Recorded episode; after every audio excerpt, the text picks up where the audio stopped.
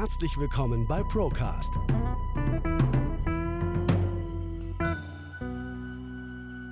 Der Podcast der ProLife GmbH. Wir nehmen Sie mit auf eine Reise hinter die Kulissen der Finanz- und Versicherungsbranche. Herzlich willkommen zu einer neuen Folge ProLife TV und heute wieder mit einem Interviewgast, über den ich mich ganz besonders freue. Wir haben heute einen Finanzspezialisten, auch einen Buchautor und den Gründer des YouTube-Channels René Will Rendite zu Gast. Lieber Clemens, schön, dass du dir die Zeit genommen hast und danke, dass du bei uns bist. Ja, hallo Felix, vielen Dank für die Einladung. Clemens, wir wollen heute über ein paar verschiedene Themen sprechen, aber lass uns mit dem Thema beginnen, das den Leuten in den letzten Monaten wahrscheinlich so ziemlich am ärgsten unter den Nägeln gebrannt hat. Und zwar war das die Inflation, die ähm, den Sparerinnen und Sparern ja auch wirklich ganz schön zu schaffen gemacht hat. Ähm, aber aktuell sieht es so aus, als hätten wir so den Zenit überschritten. In der Eurozone sind wir jetzt unter dem 3%-Niveau. Auch in Deutschland sind wir unter dem 4%-Niveau. Ähm, Clemens, wie denkst du über das Thema Inflation? Sind wir da schon über den Berg? Oder glaubst du, da kommt noch mal was? Also äh, natürlich kann immer was kommen, man weiß nie, was da passiert. Äh, wir haben die Situation im Nahen Osten, wenn äh, es dort äh, eskalieren sollte, der Ölpreis in die hohe Höhe schießen würde, dann haben wir natürlich auch hier wieder mit steigenden Inflationsraten zu kämpfen. Aber wenn wir erstmal von dem Szenario ausgehen, wie es gerade ist, also Status quo, dann haben wir in der Tat das Schlimmste hinter uns. Ähm, man muss ja bei Inflationsraten verstehen, da wird ja die Veränderung gegenüber den Preisen im Vorjahr gemessen. Von daher ist es nicht überraschend jetzt gewesen, dass die Inflationsraten weiter äh, gesunken sind in den letzten Monaten, weil wir einfach diesen enormen Preisanstieg im Vorjahr hatten. Und es wäre ja irgendwie Wahnsinn gewesen, wenn die Preise in diesem Jahr nochmal weiter so stark äh, gestiegen wären. Also deswegen, wir haben halt ähm, einen deutlich schwächeren Preisanstieg gegenüber dem Vorjahr. Wie gesagt, darauf, zurück, äh, darauf zurückzuführen, dass der eh schon so stark äh, gestiegen war. Und von daher ist es nicht wen, ist kaum äh, überraschend, dass wir sinkende äh, Inflationsraten haben. Was man aber natürlich nicht vergessen darf, wir haben zwar sinkende Inflationsraten, die Preise steigen aber weiter sie steigen halt nur nicht mehr so schnell, wie sie, äh, wie sie, äh, wie sie äh, gestiegen sind. Und von daher äh, heißt das jetzt nicht äh, Entwarnung und ich kann mich äh, zurücklegen, nur weil die Preise langsamer steigen. Denn sie steigen ja weiter. Und ähm, da muss man halt also auch weiter gucken, was man mit seinem Geld macht, dass man da wachsam bleibt und eben versucht, äh, möglichst sein Geld so anzulegen, dass man ähm, keine Verluste erleidet im Sinne von realen Verlusten, also Verluste nach Abzug der, äh, der, äh, der Inflation. Das ist ja oft so etwas, was Leute ausblenden, die sagen, ja, mein Geld liegt auf dem Konto, da ist es immer gleich viel wert, der Betrag ist gleich, ja, der Betrag ist gleich, aber natürlich der Wert des Geldes fällt, weil man natürlich immer die Kaufkraft äh, berücksichtigen muss. Und ähm, es spricht halt vieles dafür, dass wir natürlich nicht mehr diese Mega-Inflationsraten wie im letzten Jahr sehen, 5, 6, 7 Prozent, was wir da hatten, aber dass wir eine strukturell höhere Inflation sehen werden in den nächsten Jahren, weil wir einfach halt so Trends haben, die jetzt nicht mehr so schnell äh, verschwinden. Ähm, ich mag dieses, dieses, äh, diesen Ausdruck oder diesen Begriff der 3D-Inflation gerne, weil das einfach das alles sehr gut äh, zusammenfasst, was wir da an strukturellen Trends haben, die tendenziell für eine höhere Inflationsrate sorgen werden in den nächsten Jahren. Das eine D, Demografie, Fachkräftemangel. Jeder, der eine Firma hat, weiß es, es sind kaum noch Leute zu kriegen. Man muss denen halt höhere Löhne zahlen. Es ist ein Kampf um die Mitarbeiter. Das führt zu höheren Löhnen, tendenziell zu höheren Preisen. Das zweite D, nach der Demografie ist die Dekarbonisierung, der Kampf gegen den Klimawandel. Auch das führt zu tendenziell höheren Preisen. Wir haben solche Sachen wie CO2-Steuer äh, etc. Wir haben halt Sachen, wo äh, es Sanierungspflichten gibt für Immobilien und was auch immer. Auch das führt zu tendenziell höheren Preisen. Und das dritte D ist dann die Deglobalisierung. Äh, jeder hat mitgekriegt, jetzt werden Chipfabriken in Magdeburg und Dresden gebaut für einen Haufen Geld mit einem Haufen äh, Subventionen äh, gefördert, weil halt eben hier die Produktion teurer ist. Aber man sagt, wir wollen halt eben uns unabhängiger machen von Lieferketten, von der Situation in Taiwan, die Globalisierung, wir holen die Produktion mehr zurück aus dem fernen, billigen Ausland hin ins etwas teure Europa, in etwas teure Nachbarländer. Und das führt natürlich auch eher zu einer strukturell höheren äh, Inflation, die wir halt in den nächsten Jahren sehen werden. Also die Zeit der Raten von 1, 1,5, 2 Prozent, die wir in den letzten Jahren hatten, wo wir Angst hatten, dass, so, dass wir vielleicht sogar in die Deflation reinrutschen. Also die sind auf jeden Fall fürs Erste vorbei. Das ist wirklich spannend, weil das Thema der Inflation, wie gesagt, ich habe es ja eingangs in der Frage auch kurz erwähnt, das war ja wirklich das Thema, was den Leuten ganz häufig so unterm, unterm Fingernagel gebrannt hat. Und das war auch das, um das es in vielen Gesprächen um Geld ging. Ja, mit dieser Inflation, die kann ich gar nicht, ähm, die kann ich gar nicht ausgleichen, was ja auch bei einer Inflationsrate von 8, 9, 10 Prozent wirklich schwer war, muss man ja auch ehrlicherweise dazu sagen. Jetzt sind wir aber wieder bei drei bis vier Prozent und es gibt Möglichkeiten, die Inflation tatsächlich mit äh, Rendite zu kompensieren. Aber an der Stelle auch die Frage an dich, Clemens. Gold zum Beispiel, das hat ja immer als Krisenwährung so fungiert und war auch in den letzten Monaten immer, äh, wurde immer in den Mund genommen, wenn man in irgendeiner Form über das Thema Inflation gesprochen hat und über die Kompensation der Inflation an sich. Jetzt kriege ich wieder bis zu 4% auf dem Tagesgeld. Ist Cash also aktuell King und äh, Gold gerät so ein bisschen in den Hintergrund? Oder denkst du, Gold hat immer noch seine Daseinsberechtigung, weil Krisenherde gibt es ja immer noch genug? Ja, also äh, da sind jetzt viele Themen in einem. Ähm, wir fangen mal mit dem Gold an, weil das ist wirklich in der Tat äh, äh ganz spannend, dass der Gold immer so als äh, Inflationsschutz gesehen wird. Ähm, wenn man sich jetzt das letzte Jahr anguckt, wir hatten Inflation von 6, 7 Prozent. Gold war aber bei weitem nicht auf einem neuen Rekordwert oder sowas. In der Tat ist jetzt die Korrelation zwischen Inflation und Gold relativ wenig ausgeprägt. Man sagt das so salopp, Gold, äh, Inflationsschutz, ähm, aber ehrlicherweise hängt äh, der Goldpreis mehr vom Zinsniveau ab. Also der, die, der Zins ist der natürliche Feind des Goldes, äh, wenn man so will. Und als dann halt die Fed begonnen hat, die Zinsen immer weiter zu erhöhen, dann ist natürlich entsprechend der Goldpreis gesunken, weil Gold ja keine Rendite in dem Sinne abwirft, sondern, ähm, sondern da kann ich ja nur auf Kursgewinne äh, spekulieren. Und wenn da meine Alternative ist, ich kriege halt ähm, irgendwie 4, 5, 6 Prozent irgendwo, dann werden halt die Opportunitätskosten halt relativ hoch. Deswegen hängt Gold eigentlich immer mehr am Zinsniveau, als es an der tatsächlichen äh, Inflationsentwicklung äh, ab. Äh, langfristig hat man gesehen, ja, Gold ist ein äh, Inflationsschutz.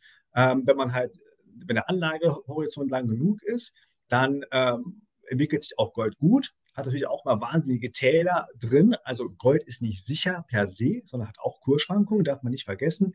Einfach mal ein Langfristchart von Gold aufmachen und dann sieht man, dass da teilweise relativ viele Jahre waren, wo man echt als Anleger durchhalten musste, weil eben Gold ziemlich äh, unter Wasser war. Ähm, deswegen ist jetzt äh, für mich jetzt die Zeit von Gold nicht vorbei, sondern die Zeit von Gold könnte jetzt eher kommen, weil wir tendenziell, äh, ich habe gesagt, ähm, der Zins ist eigentlich der Feind des Goldes, wenn man so will. Und es spricht ja vieles dafür, dass die Notenbanken jetzt ihr Zinsplateau äh, erreicht haben. Also äh, Europa, die EZB hat quasi ausgeschlossen, dass es nochmal eine Zinserhöhung gibt. Ähm, die Fed hält sich so ein bisschen das Hintertürchen offen, da gibt es vielleicht nochmal was, aber im Prinzip haben wir den, das Zinsplateau erreicht. Und von jetzt an wird es eher nach unten gehen. Und sinkende Zinsen sind wiederum halt tendenziell gut für Gold. Zumal halt noch halt diese ganze Unsicherheit äh, hinzukommt. Ich habe äh, ich hab, ich hab den Nahen Osten gesehen. Keiner weiß, was da so richtig passiert. Da ist irgendwie alles drin, von einem sehr lokalen Konflikt bis hin zu einem wirklich regionalen Konflikt, der die äh, Nachbarstaaten äh, mit äh, erfasst und natürlich dann wahnsinnige Auswirkungen hat auf ähm, erstmal natürlich auf die, auf, äh, auf, die Menschen dort, darf man nie so richtig vergessen, wenn man jetzt über Finanzmärkte redet. Das klingt immer so ein bisschen kalt, wenn man dann sich die, sich die Auswirkungen auf, äh, äh, auf Aktien und Öl und andere Assetklassen überlegt. Also natürlich erstmal schlecht für die Menschen, aber natürlich ist natürlich auch nicht gut für ganze wirtschaftliche äh, Entwicklung. Von daher könnte Gold als Krisenwährung, das ist angesprochen, von der Entwicklung im Nahen Osten äh, profitieren, einfach dieser Flucht in Sicherheit, der klassische äh, sicherer Hafen. Ähm, hinzu kommt bei Gold, weswegen ich halt auch noch glaube, dass, die, ähm, dass der Goldpreis ganz gut ähm, unterstützt ist, dass halt die Notenbanken sehr viel Gold kaufen. Also jeder hat vielleicht mitgekriegt, im letzten Jahr, absolutes Rekordjahr, haben die Notenbanken so viel gekauft wie noch nie. Im ersten Halbjahr war wieder ein äh, Rekordhalbjahr und jetzt im dritten Quartal, jetzt nicht ganz Rekord, weil halt das dritte Quartal 2022 extrem stark war, aber auch deutlich über dem langjährigen Durchschnitt gekauft. Also von daher könnte der Goldpreis hinsichtlich, ähm, also durch die Notenbankkäufe ähm, unterstützt sein. Für Gold spricht für mich tendenziell auch, dass wir eher sinkende Zinsen sehen werden im nächsten Jahr und plus halt natürlich noch diese ganze Krisenlage, Ukraine, Nahe Osten, wo man nicht genau weiß, äh, was dort passiert und wie es dort weitergeht. Also Gold ist für mich auf jeden Fall ein Asset, was ich jetzt im Blick behalten würde. Ähm, Zweite Thema, was du angesprochen hast, ist Cash, ist Cash King. Äh, in der Tat lässt sich jetzt mit, äh, mit Geld wieder Geld verdienen, wenn man so will. Natürlich nicht, wenn ich es halt irgendwie einfach auf dem Girokonto liegen habe, sondern ich muss natürlich ein bisschen was damit machen. Aber es gibt inzwischen wieder durchaus attraktive Tagesgeld- und Festgeldangebote, wo ich ja 4% ungefähr kriege. Festgeld ein Jahr 4%.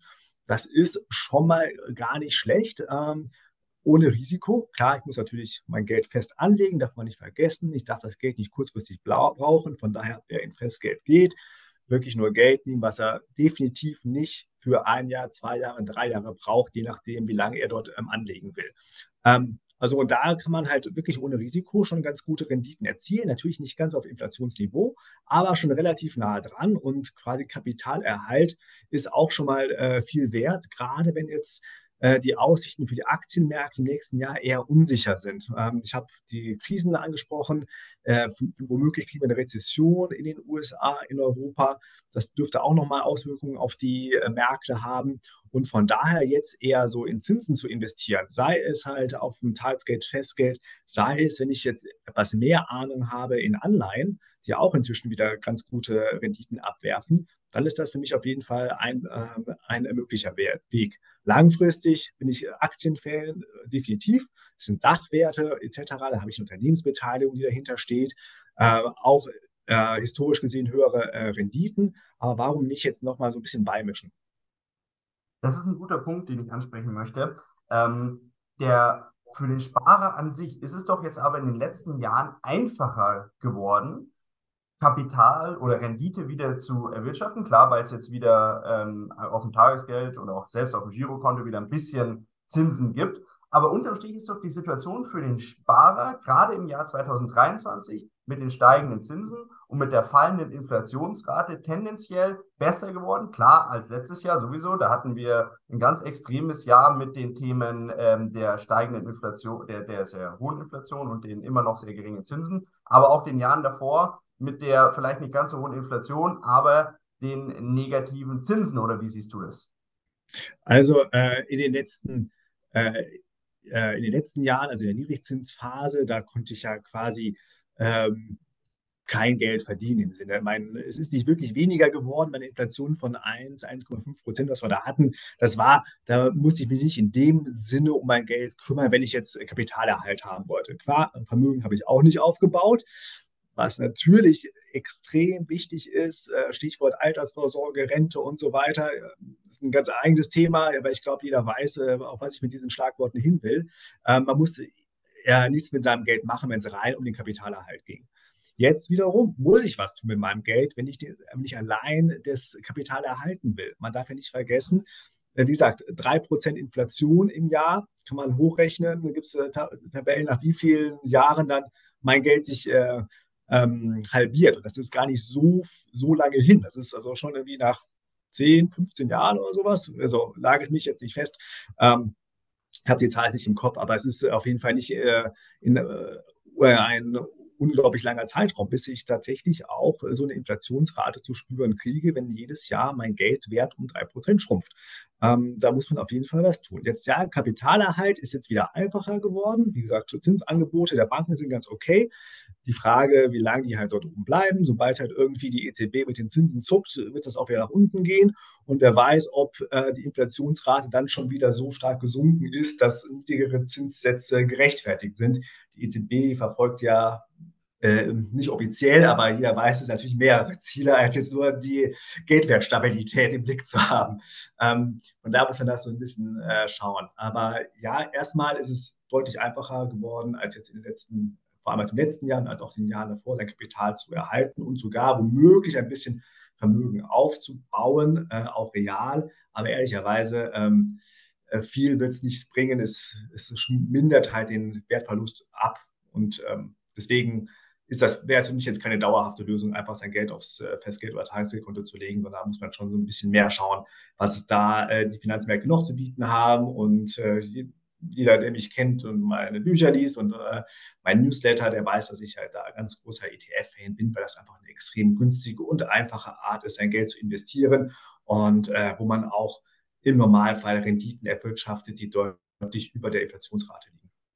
Jetzt ist es ja in Deutschland so, dass die ähm, Aktiensparquote oder auch die Sparquote in ETFs an sich ähm, nicht annähernd auf dem Niveau ist wie zum Beispiel in Amerika. Da habe ich jetzt gerade einen schönen Artikel darüber gelesen. In Amerika halten über 50 Prozent der Personen halten dort Aktien. In Deutschland sind es, ich habe jetzt die Zahlen nicht mehr ganz genau im Kopf, es ist jetzt in den letzten Jahren mehr geworden, aber es sind noch immer irgendwie roundabout 20 Prozent ungefähr, äh, noch nicht deutlich mehr. Ähm, ich, ich denke, eine Sache haben diese gestiegenen Zinsen, ja, oder eine Sache hat das schon gebracht, dass die Leute sich für Finanzen vielleicht interessieren. Also weil man auf einmal wieder so ein bisschen Zinsen bekommen kann, auf einmal kann man wieder ein bisschen was machen und vielleicht hat das Clemens ja auch zur Folge, dass der ein oder andere sich jetzt aufgrund dieser gestiegenen Zinsen das erste Mal überhaupt mit seinen Finanzen aktiv beschäftigt und dann vielleicht auch irgendwann im Aktiengeschäft landet, oder? Äh, ja, also dass die Inflationsrate hoffentlich dazu geführt hat, dass die Leute sich ein bisschen mehr darüber Gedanken machen, wie sie ihr Geld anlegen. Das wäre zumindest äh, noch ein positiver Effekt des ganzen Übels gewesen. Aber ich hoffe natürlich, dass die Leute nicht erst jetzt in den letzten zwei Jahren sich darüber Gedanken gemacht haben, sondern schon früher, weil wir, weil wir natürlich auch das ganze Thema Altersvorsorge haben. Also äh, ähm, ich hatte es vorhin angerissen, äh, ohne private Altersvorsorge geht es nicht. Das steht sogar auf der Renteninformation, die jeder von uns einmal im Jahr kriegt, wo der selbst die Rentenversicherung sagt, bitte baut Privatkapital auf, weil die Rente wird jetzt nicht mehr für ein sinngemäß äh, sorgenfreies Leben im Alter reichen. Ähm, deswegen, also egal wo die Inflationsrate steht, ob hoch, ob niedrig, man muss sich um sein Geld kümmern wenn man halt im Alter auch noch ein bisschen Spaß haben will und nicht so am Existenzminimum leben möchte. Denn die Rente, das ist absehbar, die wird halt eher so ein Grundeinkommen sein. Ich werde nicht verhungern, ich werde nicht erfrieren, aber irgendwie äh, viel Spaß werde ich auch nicht haben. Ja, dazu braucht es natürlich auch finanzielle Intelligenz und dafür trittst du ja an, äh, unter anderem mit den Büchern und auch deinem Kanal René will Rendite. Da können wir dann später gern nochmal drauf eingehen. Ähm, aber bleiben wir mal noch beim Thema. Du hast vorhin auch was angesprochen. Ähm, vielleicht gehen wir darauf mal ein bisschen ein. Ähm, die Zinsschritte der EZB und der FED. Die EZB hat ja jetzt jüngst auch äh, die, die Information rausgegeben, dass sie ähm, jetzt keinen weiteren Zinsschritt nach oben plant und jetzt erstmal eine, so haben sie das tituliert, längerfristige Phase eintreten wird, in dem die Zinsen hoch oder der Leitzins hoch bleiben wird. Kann man dem wirklich trauen oder wird es dann vielleicht auch genauso schnell, wie es in die eine Richtung nach oben ging, genauso schnell auch wieder nach unten gehen? Weil die Stimmen sind ja auch schon laut geworden. Ja, also, äh, also, der, also der Fed, der traue ich da äh, deutlich mehr äh, äh Ausdauer zu als der EZB. Äh, die in den USA sind ja auch deutlich höher. Der Leitzins der FED, der steht ja über 5 Prozent. In Europa sind wir irgendwie bei 4 Prozent oder so. Also das äh, ist nochmal ein deutlicher Unterschied. Und ich meine, ähm, also die FED wird nicht müde zu betonen, higher for longer, also höher für längere Zeit. Da stehen jetzt so Zinssenkungen noch gar nicht auf dem Schirm. Ähm, die hat aber auch in ehrlicher Weise einen etwas einfachen Job, äh, die FED. Die muss ja nur auf ein Land achten, wohingegen die äh, EZB auf ein paar mehr Länder achten muss, äh, wo sie halt eine passende Geldpolitik für machen muss. Und ich meine, ähm, Italien steht jetzt schon wieder so ein bisschen im Fokus, äh, weil die Regierung irgendwie ihre Finanzplanung anpassen musste oder angepasst hat. Äh, höheres Defizit als erwartet. In, Überraschung. Äh, und man sieht jetzt schon wieder, dass die Zinsaufschläge der italienischen Staatsanleihen auf den Bundesanleihen doch deutlich äh, sich ausweiten. Also das muss auf jeden Fall die EZB im Blick haben. Und ehrlicherweise, jetzt sind wir ja unter 3 Prozent. Wir haben schon mal die 2 wieder vor dem Komma. Das ist jetzt schon nicht mehr so weit vom offiziellen äh, Inflationsziel entfernt, von so knapp 2 Prozent. Und äh, von daher könnte ich mir vorstellen, dass da halt relativ bald äh, in Europa die ersten Stimmen gibt, die halt sagen, hier Zinsen senken, zumal ja auch die, wirtschaftlichen, die wirtschaftliche Lage äh, nicht gut ist. Also Deutschland krebst da vor sich hin. Ich glaube, wir haben so gerade eine, eine Rezession vermieden, eine offizielle. Äh, nagelt mich jetzt nicht fest auf, auf, auf die Zahlen, aber ob jetzt irgendwie, es ist mehr so Nullwachstum, was wir da sehen. Und ähm, Und äh, so viel besser sieht es ja auch in den anderen ähm, Euro-Staaten nicht aus. Von daher wird es relativ schnell die Frage geben, was ist uns wichtiger, ein, eine, Wirtschafts-, eine gute Wirtschaft oder dass halt eben wir wirklich unser Inflationsziel erreichen. Und ich glaube, tendenziell wird natürlich eher da die Wirtschaft ähm, im Vordergrund stehen, zumal ja auch halt äh, die Staaten auch so ein bisschen darauf achten werden oder die Staaten ja auch so ein bisschen Hilfe brauchen. Die können sich ja auch nicht Ewigkeit diese hohen Zinsen leisten, sind ja hoch verschuldet und äh, die haben natürlich auch Interesse daran, dass es bei mit den Zinsen runtergeht. Ja, richtig, das ist ein guter Punkt. Der Herr Lindner hat letztes Mal in dem Interview gesagt, äh, Deutschland hat verpasst, sich früh genug zu verschulden. Ja, äh, das, das, ist äh, auch etwas, wo ich äh, ich hatte da auch einen Artikel drüber geschrieben äh, oder auch in meinem Newsletter. Da gab es eine Untersuchung vom IW Köln, äh, da habe ich das aufgegriffen auch. Die haben halt irgendwie, da habe ich geschrieben, also jeder Häuslebauer hat sich cleverer verschuldet als, äh, als Deutschland. Weil, ich meine, was hat jeder Häuslebauer gemacht? Er hat halt die Gunst der Stunde genutzt und mal Baukredit mit einer richtig langen Laufzeit abgeschlossen. Also nicht die üblichen 10 Jahre, sondern 15 Jahre, 20 Jahre. Klar, jeder will sich das möglichst lange sichern. Was hat der Bund gemacht?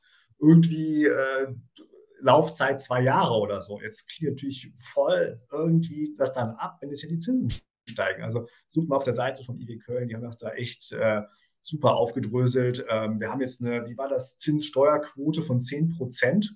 Das ist ein Anstieg von irgendwie 1, auf 10 Prozent, weil wir einfach nicht lange weil einfach die, wie heißt also die, die Agentur da des Bundes, die ja die Schulden da machen, ähm, die Finanzagentur, so heißt sie, weil die halt einfach nicht, auf welchen Gründen auch immer, nicht einfach mal eine zehnjährige Staatsanleihe aufgelegt haben oder wie die Österreicher eine hundertjährige. Wieso, wieso haben wir das nicht gemacht?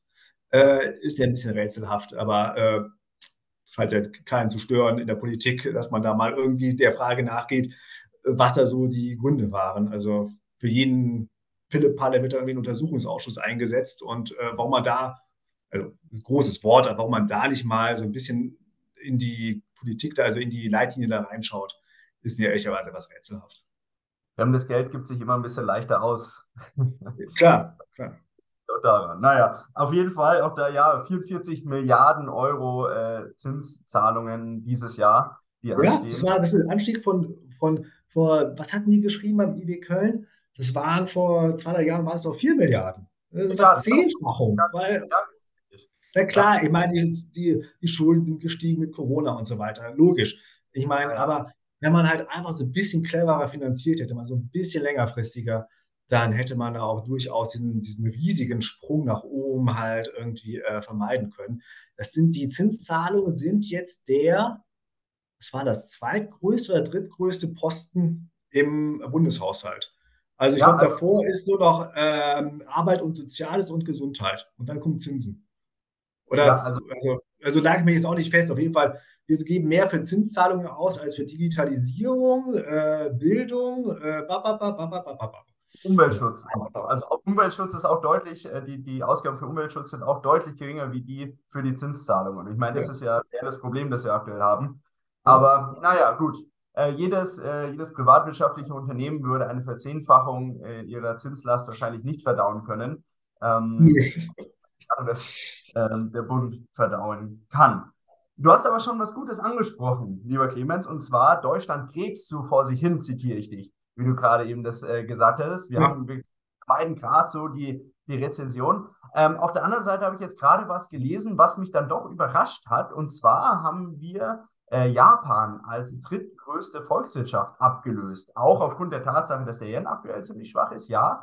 Aber ähm, auch aufgrund von ähm, strukturellem Wachstum an der einen oder anderen Stelle. Und das hat mich doch sehr gewundert, weil wir doch auch meiner Meinung nach auch sehr, sehr viel Schwarzmalerei aktuell erleben. Deutschland steigt ab, in zehn Jahren gibt es Deutschland nicht mehr die Industrialisierung und so weiter und so fort. Da mag was dran sein, aber ganz so schlecht kann es ja dann doch nicht laufen, oder? Ja, also erstmal, ähm, ja, diese, diese Meldung, ja, wir sind jetzt wieder drittgrößte Volkswirtschaft der Welt, sage ich ja mal, äh, können wir uns, uns nichts von kaufen. Das ist eine Rückwärtsbetrachtung. Also, weil sie, wir sind letztes Jahr Meister geworden, ja. Es, also es geht weiter. Oder wir haben jetzt ein äh, Restaurant, das irgendwie einen Stern gekocht hat. Das ist eine Rückwärtsbetrachtung. Wir müssen halt gucken, wie es halt weitergeht. Und äh, ich bin bei dir, die Stimmung, die Lage ist nicht so schlecht wie die Stimmung, würde ich auch sagen. Also äh, es wird gerade sehr viel schlecht geredet und, äh, und schlechter geredet, als es ist. Ähm, äh, deswegen muss man natürlich auch so da so ein bisschen, äh, darf man sich ja nicht so ganz runterziehen lassen von. Aber es ist natürlich schon was dran, dass wir halt vor äh, Zukunftsproblemen stehen. Wenn man sich das mal überlegt, das deutsche Geschäftsmodell. Das war, wir kriegen billige Energie aus Russland und wir kriegen billige Produkte aus China, die wir dann oder wir, die wir weiter äh, verarbeiten und so weiter. Und beides haut halt nicht mehr hin. Wir waren davon abhängig, dass die Globalisierung funktioniert, dass wir halt äh, exportieren können und dass wir halt eben halt die billigen Vorprodukte kriegen, sei es jetzt Energie, sei es halt andere Sachen. Und das haut halt eben nicht mehr so hin. Also wir, Deutschland muss sich irgendwie neu erfinden, das, das, äh, das Geschäftsmodell anpassen. Und äh, ich muss sagen, der äh, Robert Habeck hat jetzt sein, wie heißt das, seine Industriestrategie da vorgelegt, mhm. ähm, wo äh, kam auch ehrlicherweise für mich so ein bisschen zu kurz in der Berichterstattung, wo er halt auch so gesagt hat, ja, wir müssen jede Industrie hier in Deutschland halten, auch die äh, energieintensive. Sage ich, ja, klingt auf dem Papier ja ganz gut, aber ehrlicherweise wollen wir das und wollen wir jetzt da jetzt so einen neuen, so einen neuen Bergbau haben, weißt du, den wir halt jahrelang durchsubventionieren ohne jetzt äh, zu erkennen, dass halt einfach die Zeit abgelaufen ist. Solange halt die, die, das so ist, wie es ist, also solange halt die Energiepreise so hoch sind, wie sie sind, das ist ja nichts Temporäres, das wird ja dauerhaft so sein. Wir wollen das ja auch teilweise aus äh, Klimaschutzgründen. Soll ja energieteuer sein. Ähm, wir haben ja auch irgendwie äh, CO2-Steuer äh, und so weiter. Und so, so lange wird es halt auch irgendwie nicht besser werden. Und wollen wir dann so lange hier die äh, energieintensive Industrie äh, subventionieren? Haben manchmal irgendwie ein Fragezeichen dahinter, ob das so sinnvoll ist. Also stattdessen müssen wir halt die Voraussetzungen schaffen, dass hier neue Industrien äh, herkommen. Und was, ich, was mich so wundert, jeder ist sich ja einig, was die Probleme von Deutschland sind. Frage egal wen, welche Partei, Bürokratie, Digitalisierung, Bildung und so weiter. Und trotzdem einigen sie sich nicht. Ich meine, wenn man sich in der Diagnose des Problems einig ist, wieso kann man dann äh, nicht auch eine Lösung finden? Und ähm, also, und deswegen, ja, wir werden jetzt nicht vor die Wand fahren und es wird es auch in 100 Jahren noch geben und so. Und äh, äh, von Verarmung, das sind also große Worte, die ich da jetzt lese und höre immer wieder, ja, ein bisschen drastisch. Äh, Im besten Fall rütteln sie auf, aber ich meine, das hilft ja einem auch nicht, ähm, auch nicht weiter. Und so übel ist es jetzt ja auch nicht. Also ich meine, ähm, ich weiß nicht, wie es äh, wie es den Zuhörern geht, aber wenn man mal halt am Wochenende in die, ähm, in die Innenstadt geht, die wirkt auf mich jetzt nicht so mega leer. Die ist voll. also die wird irgendwie voll. Also von daher scheint ja doch noch ein bisschen Geld da zu sein und nicht jeder hat irgendwie Zukunftsangst. Und da sollte man halt eben mal äh, auch schauen, dass man da nicht irgendwie in so einer Blase ist und immer nur noch die Sachen hören und sehen will, die, äh, die man will, die halt seine Meinung bestätigen, sondern auch mal durchaus offen ist für andere Stimmen und andere Meinungen. Das ist jetzt wieder ein guter Übergang. Ich merke schon, du gibst mir immer sehr gute Übergänge. das, das ist top ähm, weil das habe ich auch in einem, in einem, Interview letztes Mal auch schon mal thematisiert. Das Thema Restaurants sind voll, äh, Kneipen sind voll. Also bei uns in Ingolstadt, da kannst du vergessen, wenn du am Wochenende irgendwie mal wohin essen gehen möchtest, ohne Reservierung, dann, ähm, dann wirst du wieder rausgeschickt aus dem Lokal. Und äh, die Preise in der Gastronomie sind ja jetzt auch nicht unbedingt gefallen in den letzten Monaten und Jahren. Ähm, also von dem her, äh, ja, Geld muss da sein. Auf der anderen Seite habe ich jetzt letztes Mal eine interessante, einen interessanten Artikel der ähm, Sparkassenvereinigung gelesen. Da ging es darum, dass die Sparquote immer weiter sinkt. Dass also die Leute immer mehr von ihrem Netto, das sie haben, dann tatsächlich auch in dem Monat ausgeben und gar nicht mehr so viel auf die Seite legen. Und ähm, dafür trittst du ja dann auch an, an ähm, mit den verschiedensten Publikationen und auch Informationen von dir, die Leute auch zum Sparen und zum richtigen Sparen und Investieren zu animieren. Aber wenn jetzt immer mehr Leute ihr, ihr Geld, ihr, ihr Nettovermögen einfach verkonsumieren, dann wird das auch in Zukunft irgendwann ein Problem mit sich bringen, oder? Ja, also äh, ist, ähm, ich kann jeden Euro nur einmal ausgeben. Also entweder gebe ich ihn jetzt aus oder halt im Alter, äh, wenn man so will. Und äh, ich äh, finde ja immer so ganz äh, interessant, wenn man, ähm, also man muss sich ja einfach mal bei den, äh, bei den Frugalisten umschauen, da gibt es ja auch diverse Blogs, die haben halt sehr krasse Rechenexempel, ähm, äh, wie halt der heutige Konsum, was sich das über dein Leben kostet. Also ähm, ein Beispiel, das hatte ich auch irgendwie mal äh, in einem Webinar erzählt, deswegen hoffe ich, ich kriege es so richtig äh, zusammen. Ähm, wenn ich äh, äh, wenn ich mir jetzt irgendwie ein paar Turnschuhe kaufen will, irgendwie ein neues Modell, irgendwie 170 Euro, ähm, dann ist das so, als würde ich mein Leben lang ein Euro bezahlen, jeden Monat. Warum? Weil die 170 Euro könnte ich ja auch anlegen zu einer Rendite von 7%, was man klassisch äh, ähm, äh, MSCI World macht. Äh, und äh, wie gesagt, 7% Rendite von 170 Euro sind 12 Euro im, im Jahr, die ich da halt äh, kriegen würde. Und wenn ich die halt äh, verkonsumiere und nicht anlege, entgehen mir für den Rest meines Lebens diese 12 Euro im Jahr. Und wäre ich dazu bereit, irgendwie so einen Deal zu machen? Zahlen, zahl, äh, zahlen Sie 170 Euro jetzt oder ein Leben lang äh, 1 Euro? Ähm, ich weiß nicht, äh, ich glaube, die wenigsten würden halt dann äh, dieses, äh, alle, nee, muss anders, also kaufen Sie diese Schuhe und zahlen Sie Leben lang, äh, äh zahlen Sie, kaufen Sie diese Schuhe und zahlen Sie ein Leben lang 1 Euro dafür. Ja, wird, Doch, wird doch kein Mensch machen. Und äh, da muss man sich einfach mal so ein bisschen vergegenwärtigen, was so die wahren Kosten von, äh, von äh, Konsum sind und äh, mal überlegen, wo ist mein Geld wirklich jetzt äh, am besten äh, investiert, was macht mir wirklich Freude, ist halt irgendwie das Teilchen beim Bäcker jetzt irgendwie so erstrebenswert, äh, meine, esse ich in fünf Minuten weg, fühle mich danach irgendwie aufgebläht oder keine Ahnung, je nachdem, wie schnell ich gegessen habe oder wie mächtig es war äh, oder was könnte ich sonst mit dem Geld machen. Ähm, äh, und dann kann man so, so kleine Beträge machen halt schon einen großen Unterschied. Äh, da muss man einfach mal so ein bisschen darauf achten, dass man da halt sinnvoll fürs, fürs Alter vorsorgt. Also klar, sparen heißt Konsumverzicht erstmal, aber dafür kann ich ja womöglich zu einem späteren Zeitpunkt dann den Konsum nachholen. Klar, das wird in unserer heutigen Gesellschaft natürlich immer schwieriger, wo du tagtäglich damit konfrontiert bist, dass du konsumieren sollst über Social ja. Media, über Werbung und sonst irgendwie. Aber ich finde, das gehört auch zu finanzieller Intelligenz dazu, ähm, solchen Einflüssen ähm, standhalten zu können. Und auch wirklich sich das vergegenwärtigen zu können mit solchen Beispielen, wie du das jetzt gerade gesagt hast. Was kostet mich denn das wirklich unterm Strich dann? Und ich meine, das ist ja eine Milchmädchenrechnung, das ist jetzt keine Hochfinanz, die ich da anwenden muss, sondern das, das kriege ich ja hin, wenn ich mich da, wenn ich mir darüber Gedanken machen möchte. Aber um auf das Thema zum Schluss vielleicht nochmal einzugehen, Clemens, das Thema finanzielle Bildung, ist auch so ein abgedroschenes Wort, aber ähm, häufig möchte man, man möchte sich häufig damit nicht beschäftigen. Und ich kriege das auch in meinem Freundeskreis mit, in meinem Bekanntenkreis. Das Thema ist so unfassbar tabu. Und es ist so, jeder gräbt in seinem eigenen Kämmerlein da rum und äh, versucht irgendwas mit seinem Geld zu machen, aber eigentlich auch wieder nicht. Und unterm Strich ist es nichts, was so richtig gesellschaftlich ähm, nach außen getragen wird.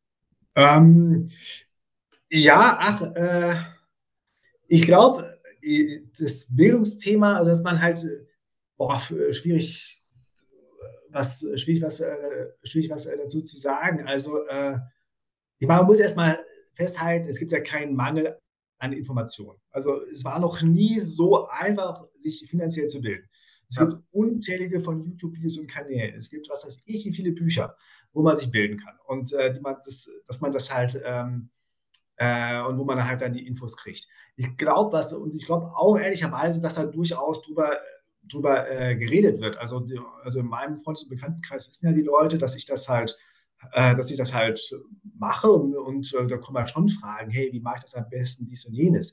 Was ich halt ehrlicherweise immer schwierig finde, ist, ähm, dass, dass, dass du Entscheidungen triffst, wo du die Auswirkungen erst Jahre später merkst. Mhm. Und das finde ich extrem schwierig. Zum Beispiel, äh, äh jetzt, wir hatten jetzt die Tage äh, ein Gespräch mit einem Versicherungsberater, meine Frau und ich, wo es halt um die Unfallversicherung geht.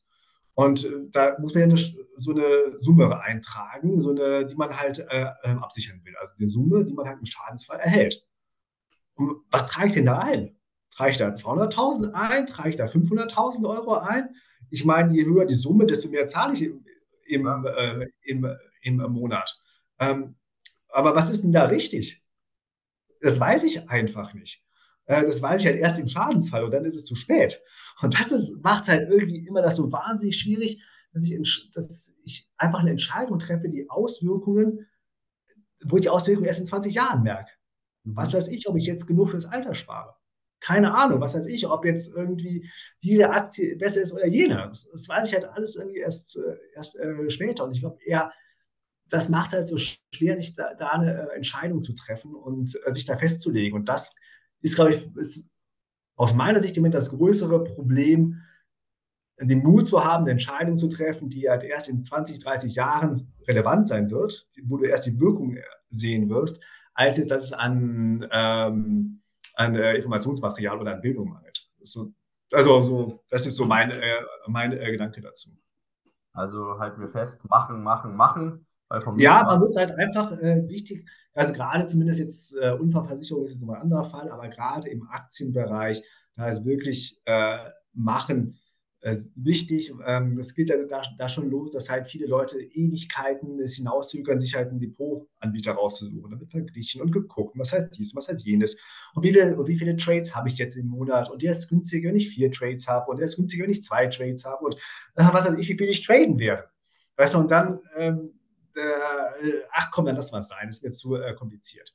Und äh, da sage ich, ey, da wirklich einfach mal machen, weil so ein Depotanbieter kann man immer noch wechseln und auch äh, dann die Frage, ja, welches, was kaufe ich denn jetzt, diesen ETF oder jenen oder einen Fonds oder keine Ahnung was.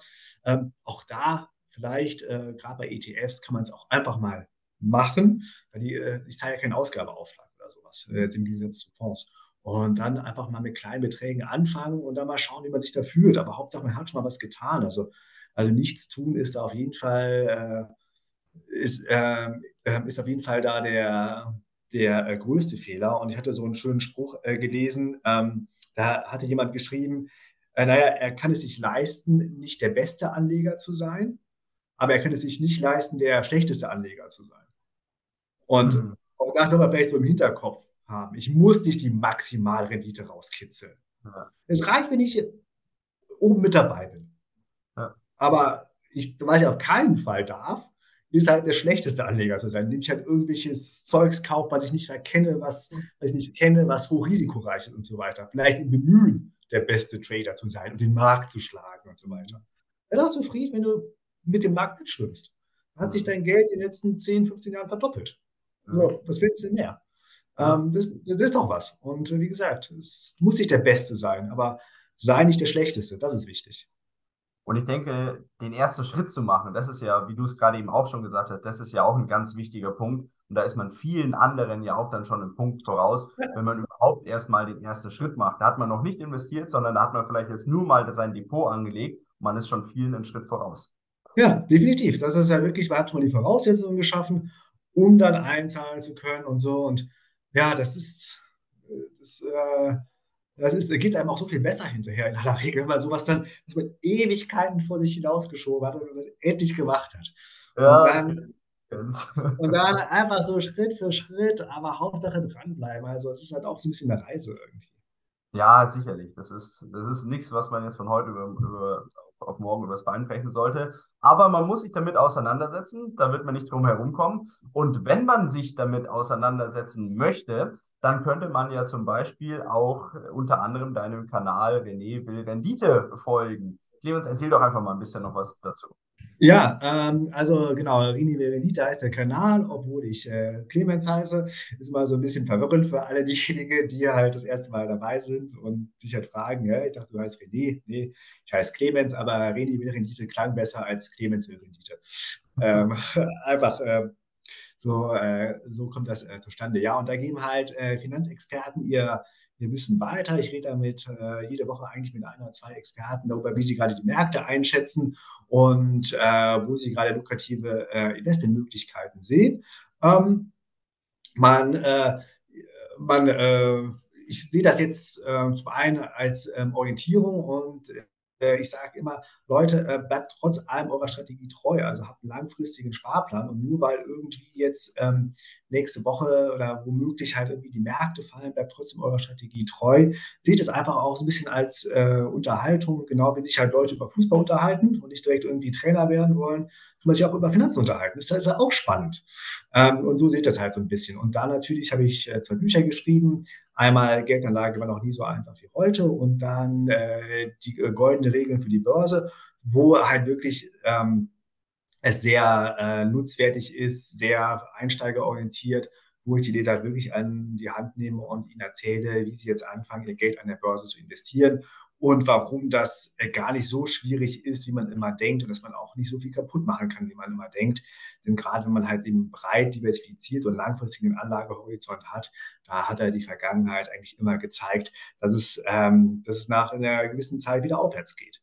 Ähm, außerdem kann ich sehr empfehlen, die Bücher von Gerd Kommer, wer jetzt sich so ein bisschen weiter einlesen will, äh, auch, äh, auch sehr, sehr starke Informationen drin und äh, Gerd Kommer entzaubert da auch vieles, was man so bei YouTube oder auf irgendwelchen Webseiten liest, weil ehrlicherweise äh, da ist oft auch viel heiße Luft dabei. Und ansonsten habe ich meine Newsletter gerne unter renibelrendite.de abonnieren. Da schreibe ich so einmal meine Woche, äh, einmal die Woche so meine Gedanken zur Lage und zur Börse.